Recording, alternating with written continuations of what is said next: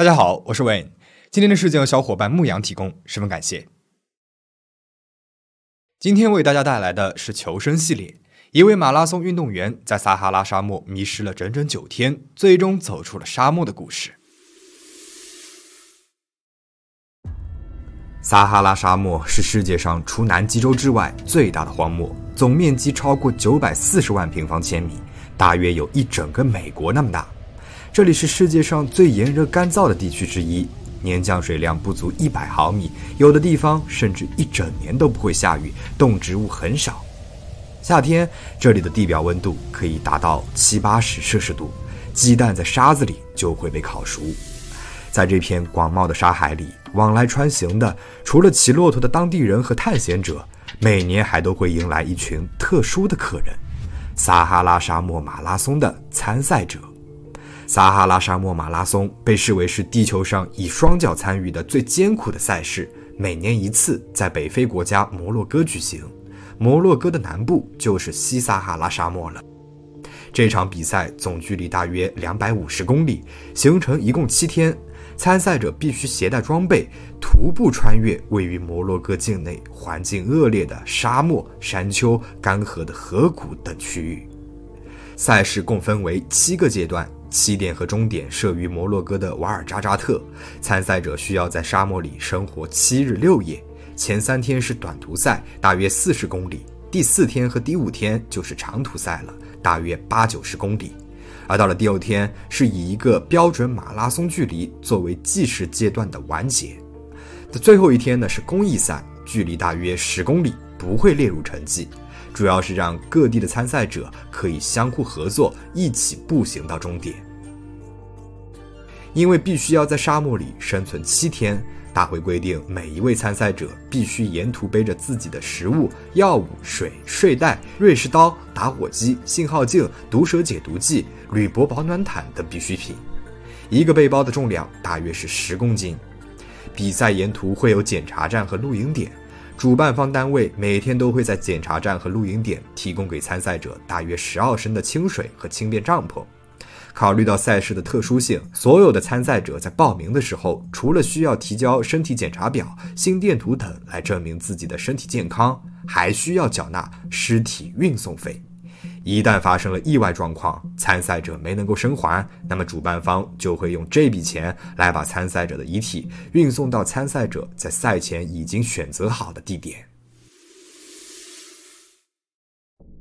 一九九四年，三十九岁的穆罗普洛斯佩里决定参加撒哈拉沙漠马拉松，他还缴纳了尸体运送费，指定自己的家乡罗马作为落叶归根之地。莫罗是一名警察，更是一名退役的奥运现代五项选手。现代五项是一种包含了马术、击剑、游泳、射击和跑步的多项目运动，于1912年被列入了奥运会的比赛项目。参赛者不仅要具备各项技能，还要拥有超越常人的体能。莫罗的运动生涯结束之后，一位朋友告诉他，世界上有一项特殊的马拉松赛事在撒哈拉沙漠举行，对任何人都是一项极其严格的考验。莫罗一听，马上就决定要参加了。除了要挑战自己的自我极限，他还想要去沙漠看一看。他说干就干，立刻开始了赛前训练。除了每天跑步四十公里，他还有意识地大幅度地减少了饮水量，为了使自己的身体适应缺水的沙漠环境。一开始，莫罗的妻子是坚决反对的，因为这太危险了，而且他们还有三个未满八岁的孩子需要抚养。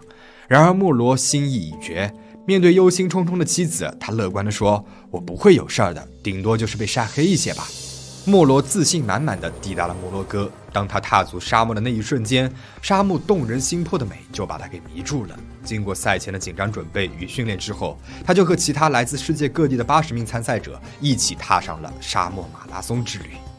前三天的短途赛进行的异常顺利。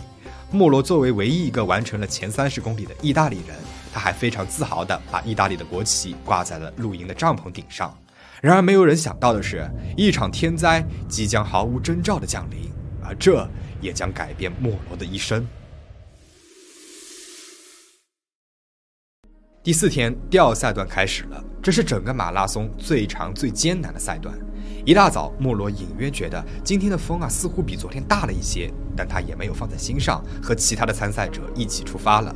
他顺利地跑过了四个检查站。此时他环顾四周，突然发现自己孤身一人，身处一座座连绵起伏的沙丘之间。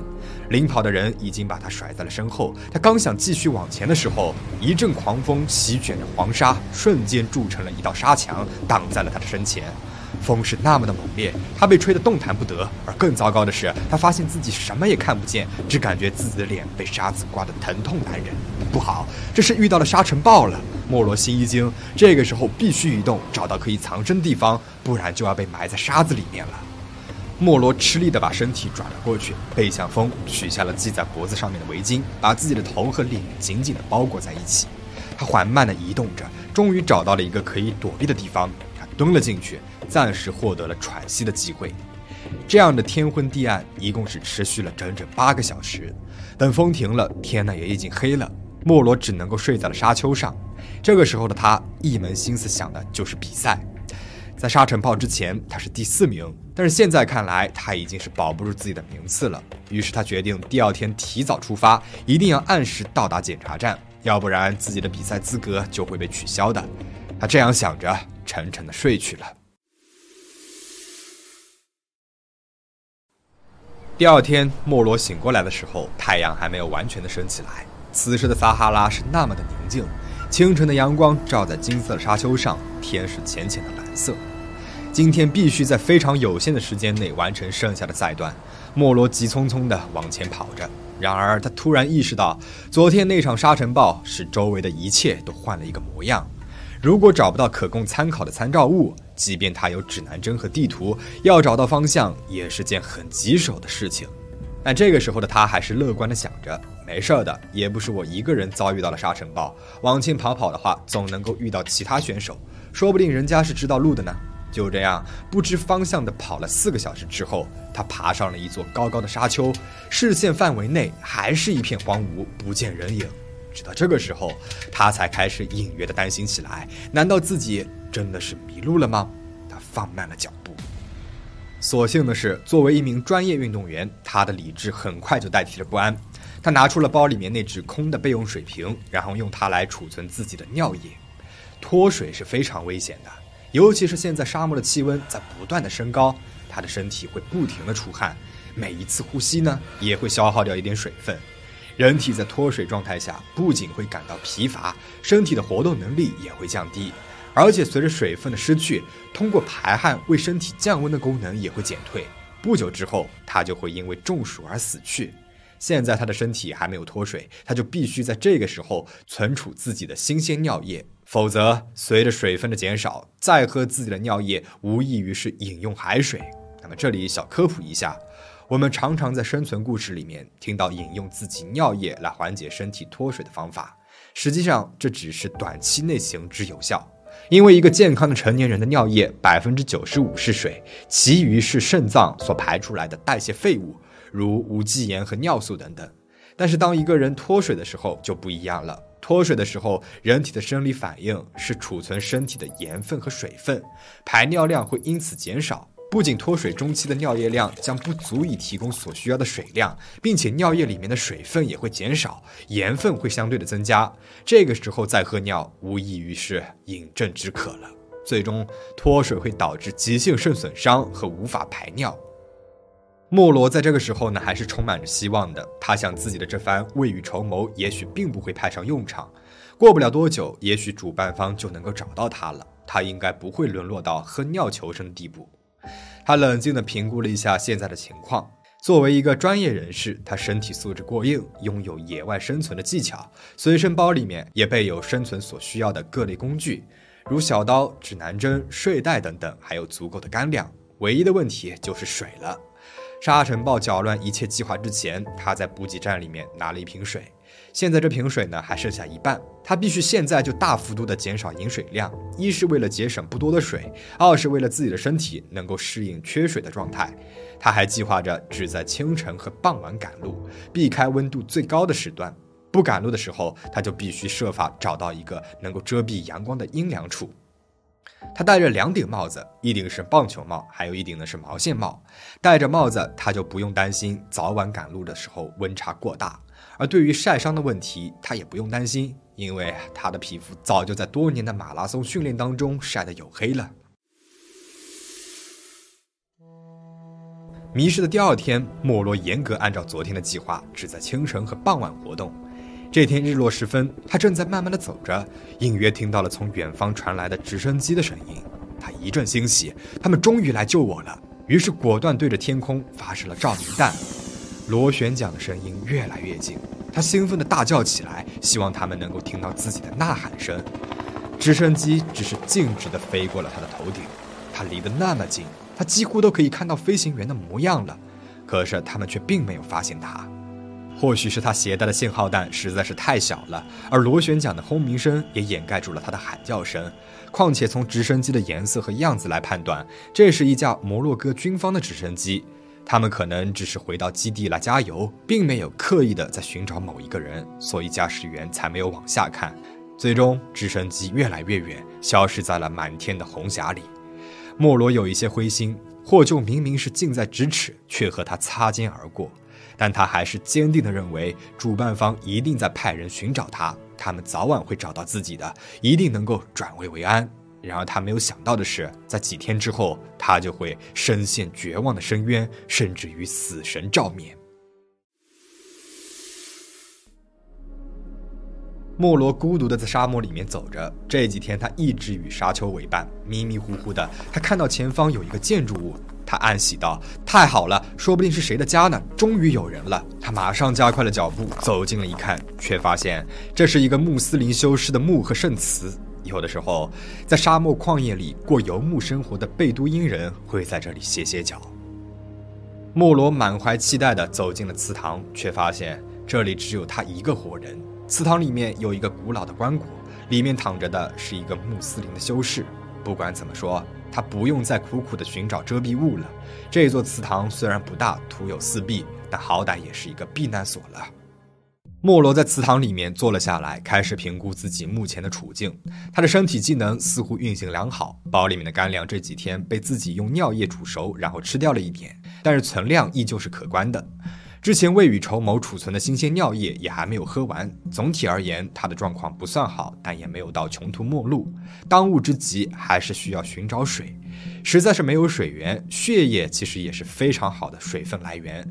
乍一听上去呢是很离谱也很惊悚的，但是如果一个人真的到了山穷水尽的地步，喝血的话，的确是可以延长生存周期。血液由血浆和血细胞组成，血细胞占血量的百分之四十五以上，血浆当中则有百分之九十三以上都是水的成分。毫无疑问，如果饮用足够的血液，是可以为机体提供水分，从而缓解脱水症状的。当然，如果饮用前能够静置一段时间，或者是离心的话。只摄取血浆效果更佳。莫罗复盘完目前的情况后，开始探索这座圣祠。由于常年风沙的堆积，他所在的位置实际上离圣祠的顶部很近了。他借着高高堆起的黄沙到达了屋顶，并且在屋顶上面系上了意大利的国旗作为标记。这样一来的话，他也许能够更容易被搜索队发现。在屋顶上的时候，他还发现了塔顶上有一群聚居在此的蝙蝠。他决定喝他们的血。他用手抓来了几只蝙蝠，把它们的头给砍掉，然后用小刀把它们的肚子剖开，把内脏捣碎，然后开始吸食。他就这样活生生的吃下了整整二十多只蝙蝠。他觉得自己很残忍，但是别无选择。毕竟在沙漠里面，活物不是每天都能够遇到的。他暂时决定不出去了，就在圣祠里面等待。等待救援队找到他。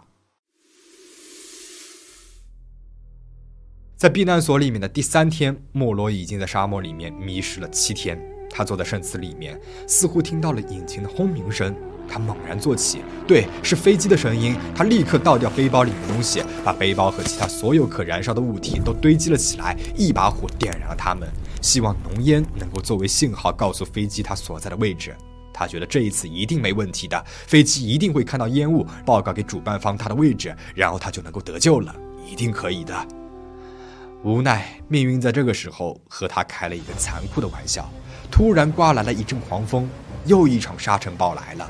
天地间暗淡无光，飞机并没有发现他焚烧了一切才升起来的小小烟雾，而是返航了。莫罗顿时坠入了绝望的深谷，这一片沙漠也许就是他注定的葬身之地了。死亡会用极其缓慢且痛苦的方式夺走他的一切，可是他的家人呢？他们要怎么办呢？想到等待他回家的妻子和几个孩子，莫罗是痛苦万分。他如果走出了这座祠堂，不出几天，他就会死于脱水，然后他的尸骸就会被一层层的沙粒给掩埋，没有人知道他会丧命于何处。他会变成沙漠里面的一个孤魂野鬼。这其实都不是莫罗害怕的。对现在的他来说，死亡其实是甜蜜的解脱。但是如果没有人发现他的尸骸，那么他就会被认为是失踪了。他是警察，他了解意大利的法律。一个人只有失踪了十年以上，才会被宣告死亡。十年呐，太漫长了。他想起了自己办理的一桩桩的失踪人口案，想起了那些苦苦等待的亲人。妻子会担心他，会期待听他的消息。孩子们会问妈妈：“他们的爸爸去哪里了？”他们会在希望里面逐渐失望，最终在反复的失望里绝望。这种看不到头的等待和无望，才是人生的荒漠啊！他绝对不能够让家里面人经历这些。不仅如此，他们要等待十年才能够拿到他警队的抚恤金和退休金。这期间，他们要怎么生活？谁又会去照顾他们呢？如果他不走出这座圣祠，死在这里的话，那么大概率是会被人发现的。那妻子和孩子就能够尽快的拿到钱，开始新的生活了。如果是你，你会怎么选择呢？此刻的莫罗心里装着的都是他的家人，自杀成了他认为最明智的决定。他掏出了一张小纸片，给妻子写了一个遗书，拿起了小刀，毫不犹豫的就割开了自己的手腕。他看到了自己的血液从伤口流了出来，渐渐的失去了意识。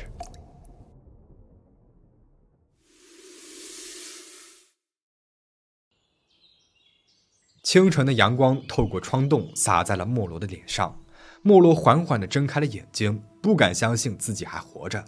他低头看了看自己的手腕，在早已凝结的血块下，昨天的划痕依稀可见。一定是他的身体缺水太久了，血液已经变得很粘稠，所以很快就凝结止血。他为了家人，决定把自己交给死神，然而死神却拒绝了他。也许这就是一个信号。告诉他，他是会活着离开这片大漠的。现在的他已经死过一次了，没有什么能够再次杀死他了。莫罗感到神清气爽，浑身充满了力量。他一定要走出去。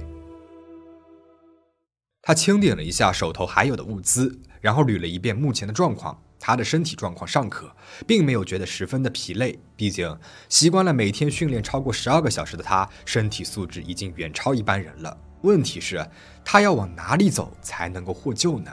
他突然想起了出发之前，一个常年在沙漠游牧的图瓦雷格人对他们所有人说的，当时听起来如神话般飘渺的建议：如果你们在沙漠里迷路了，你们要跟随天边的云彩，在日落的时候，云彩聚集的地方必有人烟。即便他们在白天会消散，你们也要认准那个方向走下去。这个建议在当时听起来是荒诞可笑的。但是现在的莫罗穷途末路，一切办法他都想要试一试。于是他趁着清晨气温不高，走出了圣祠，决定去追随天边的云彩。这个时候的莫罗严重缺水，已经不再排尿了，但是他并不害怕，一心只想着要和自己的家人团聚。而且经历过生死，他不再把沙漠当作敌人了，而是把它当做了自己的朋友。是许多人和动植物生存的家园。他开始加倍留意任何生物所遗留下来的线索，就算是干燥的粪便，也能够为他指明生命存在的方向。转换了视角之后，莫罗惊喜地发现，其实沙漠里面也并不如想象当中的那么的贫瘠。如果仔细寻找的话，其实是可以找到食物的。他在干涸已久的河道边找到了一些多肉植物，吮吸了它们的汁液。他也喝了蛇和蜥蜴的血液。他把自己看作为了沙漠的一部分，向着傍晚天边云彩聚集的地方不停地走去。天无绝人之路，在迷失的第八天，莫罗欣喜地发现，在不远处竟然是一片小绿洲。他马上加快了脚步，冲了过去，整个人扑向了水源边。虽然很兴奋以及口渴难耐，但是莫罗还是保持着理智。他知道这个时候的身体状况只允许他慢慢的喝水。他小口小口的喝着，喝了整整六七个小时。他还在不远处的沙丘附近找到了一个人类的脚印。他知道那就是生的希望，生的希望已经在不远处了。与此同时，主办方和摩洛哥军方以及他的家人都在焦急地寻找着他。他的哥哥和大舅子都从意大利飞到了摩洛哥来找他。他们在沙漠里面找到了他所遗留下来的一些物品和踪迹，也找到了那座圣祠，并且在那里发现了他的血液。考虑到他已经迷路超过了一周的时间了，所有人都认定他一定已经过世。毕竟，没有人能够在沙漠里面独自生活那么久。到了第九天，莫罗走着走着，他就看到了山羊的蹄印。他跟着这些蹄印，发现了不远处土丘上的羊群。有羊群就意味着有牧羊人。他异常激动，用尽了全身的力气向羊群的方向奔去。一个放羊的小女孩发现了他，但是看到他之后，小女孩像见了鬼一般，哭着飞跑开了。原来莫罗在沙漠里面这么多天，衣衫褴褛，又黑又脏，看上去不成人样。小女孩吓坏了，飞跑去当地的博博尔人的帐篷里面报信，说有一个奇怪的东西朝着这里走过来了。那天在帐篷里面只有女人，男人们呢都外出去市场卖货了。女人们救了他，不过按照当地的习俗，不允许他进入他们的帐篷。他们还是为他找了一块地毯，把他安排在了帐篷之间的阴影下。女人们给了他水，给他羊奶，还尝试喂他食物。但是莫罗太虚弱了，急需医疗救护。不一会儿，一群士兵赶到。当地人时常会把自己的帐篷搭建在军营附近，以寻求庇护。荷枪实弹的士兵还以为莫罗是一个间谍，就给他戴上了黑头套，关进了小黑屋。莫罗一度以为自己要被处以死刑，但是当地的士兵们发现他就是那个失踪的马拉松选手。他们摘掉了他的头套，齐声欢呼起来。此时的莫罗早就已经不在摩洛哥了，而是走到了邻国的阿尔及利亚境内，离原定的路线整整是偏离了两百九十一公里。很快，莫罗被送往了医院，在医院里面，他打电话回家报了平安。九天的沙漠生活给他的身体造成了不小的伤害。经过医生的检查，他瘦了十六公斤，眼睛和肝脏受到了不同程度的损伤。